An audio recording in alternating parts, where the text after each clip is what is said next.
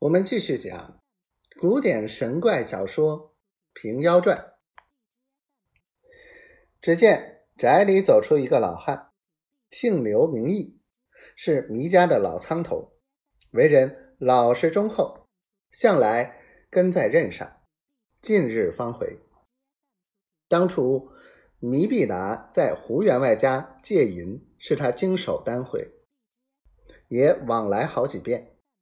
今日员外虽然改样，面庞兀自认得，他便喝住门公，上前迎住员外。胡员外便将遇难的大略，并今日来意对他说了。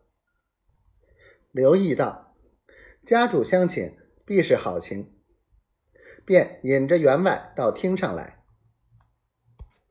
陈学究望见，慌忙起身。那弥都监看见是个褴褛穷汉，便有欺他之意，径自坐定。胡员外走进椅子边，恭恭敬敬的作揖道：“尊官久违了。”弥都监在椅上把手浅浅的一兜，依旧坐下，问陈学究道：“此位何人？”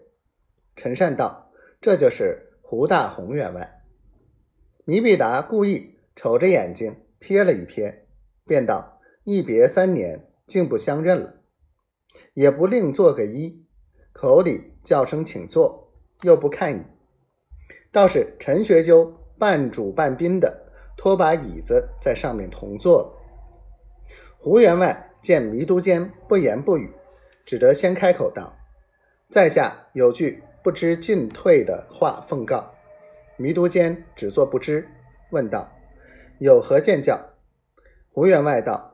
当初三年之前，在下还开谢库，家世颇裕，尊官曾立个劝约，与在下取银三百两，契上加二起立，尊官容任冀州，在下并不敢启齿。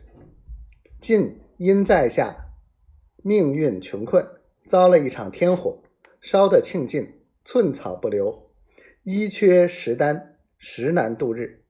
幸遇宗官高转回府，特来叩谒。利钱已不敢计较，指望见赐本银，与在下为营生之资，恰似尊官见会一般。弥必达道：下官出任提辖时，曾借过百金使用，也没借许多。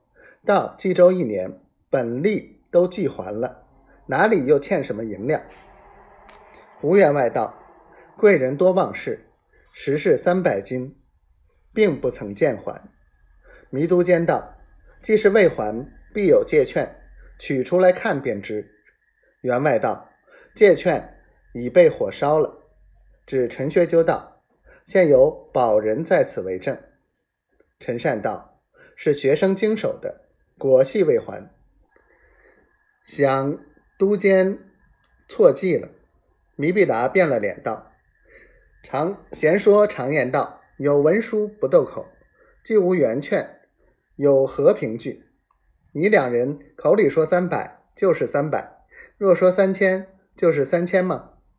陈善还只道他偶然忘记了，便道：“都监修直意，天理人心，有则有，无则无，请自慢慢思量。”胡员外陪着笑说道。如今在下也不敢说三百二百，但凭尊官配发些便了。